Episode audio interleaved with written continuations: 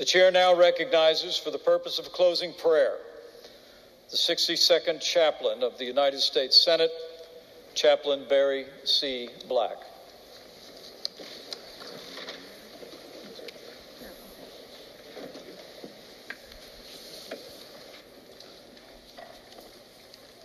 Let us pray. Lord of our lives and sovereign of our beloved nation, we deplore the desecration of the United States Capitol building, the shedding of innocent blood, the loss of life, and the quagmire of dysfunction that threaten our democracy.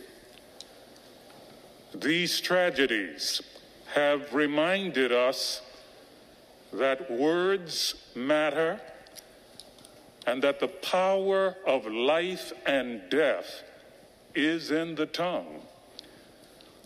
We have been warned that eternal vigilance continues to be freedom's price.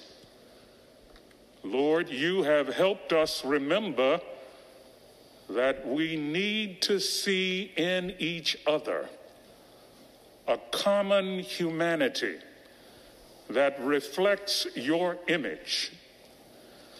You have strengthened our resolve to protect and defend the Constitution of the United States against all enemies, domestic as well as foreign. Use us to bring healing and unity to a hurting and divided nation and world. Thank you for what you have blessed our lawmakers to accomplish in spite of threats to liberty. Bless and keep us. Drive far from us all wrong desires.